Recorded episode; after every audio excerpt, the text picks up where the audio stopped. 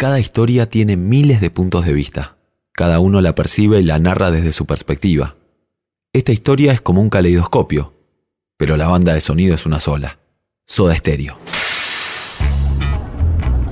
Buenas, ¿cómo andás? Soy Nico Epstein y te comparto uno para el Bondi.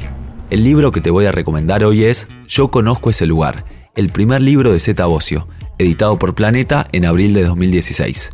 Es un libro no muy largo, de 350 páginas, que se leen muy rápido y tiene muy buenas fotos de su archivo personal. Es una autobiografía, pero le pasaron tantas cosas que es más parecido a un libro de aventuras. Un viejo tema. Te hacen falta. Arranca contando la llegada de la familia desde Italia, con todas sus costumbres.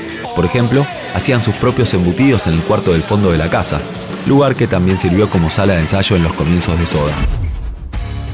Yo conozco ese lugar, el primer libro de Zeta no parece ser su primer libro. Tiene una escritura concreta, con detalles divertidos, sin perder la atención en ningún momento. Lo que pasa es que tiene más anécdotas que Forrest Gump. Por ejemplo, dio la vuelta al mundo en la fragata Sarmiento, tocando con la orquesta. Con mucho carisma y un gran poder de convencimiento, se hizo amigo del director y se dedicó a traducir en partituras los himnos de los países que iban visitando. También Z revela de dónde salió su apodo. Esto fue en los inicios de la banda, cuando buscaban poner apodos al estilo Joe Strummer en The Clash. Z en esa época estaba con sobrepeso por problemas de salud y le decían ballena, después cetáceo y finalmente Z. Ahí se escucha bien al frente el bajo de Zeta Bocio, en este caso devenido en escritor con su primer libro. Cuenta las partes más oscuras y dolorosas de su paso por la colimba, los problemas con Cerati, que nunca quiso reconocer el compromiso en la composición de los temas por parte de Charlie y de Z, algunos tragos amargos, malas gestiones en las giras y algunos robos importantes. Y por último, la tragedia más difícil. Z se anima a contar en detalle su momento más doloroso con respecto a sus hijos, el accidente de auto donde murió Tobías y dejó en terapia intensiva a Simón. En el libro vas a encontrar los detalles de muchas internas, las idas y venidas con el armenio Ojanian, el productor que lo llevó a conquistar Latinoamérica, las negociaciones con las diferentes discográficas, cómo surgió la polémica con los redondos, que en realidad empezó con Sumo. También vas a conocer los detalles de todo el trabajo que hacían, la imagen, las portadas, el vestuario. Es más, Z llegó a construir una grúa para filmar el primer video de Soda. Y algo que Z remarca a lo largo de todo el libro es que ellos siempre le pusieron la misma pasión a la hora de tocar, desde las pequeñas discotecas y clubes teatros y estadios y hasta en la 9 de julio frente a 250.000 personas.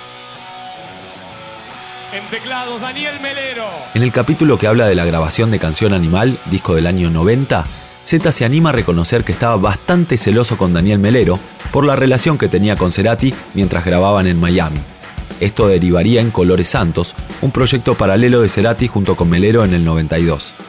Más allá de eso, Z cuenta que siempre fue profesional, sobre todo, dejando de lado sus enojos en pos de avanzar.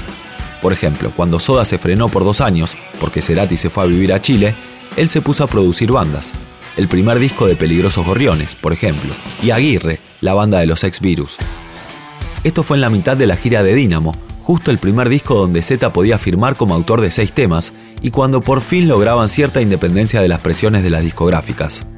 Pero él dejó a un lado el rencor y aceptó el ofrecimiento de ayudar a Cerati a producir su primer disco solista, Amor Amarillo.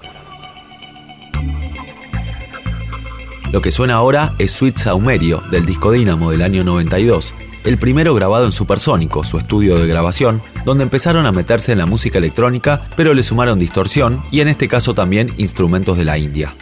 Una de las anécdotas más divertidas de este libro es la que vivió Z mientras empezaban a grabar Sueño Estéreo, su siguiente disco del año 95.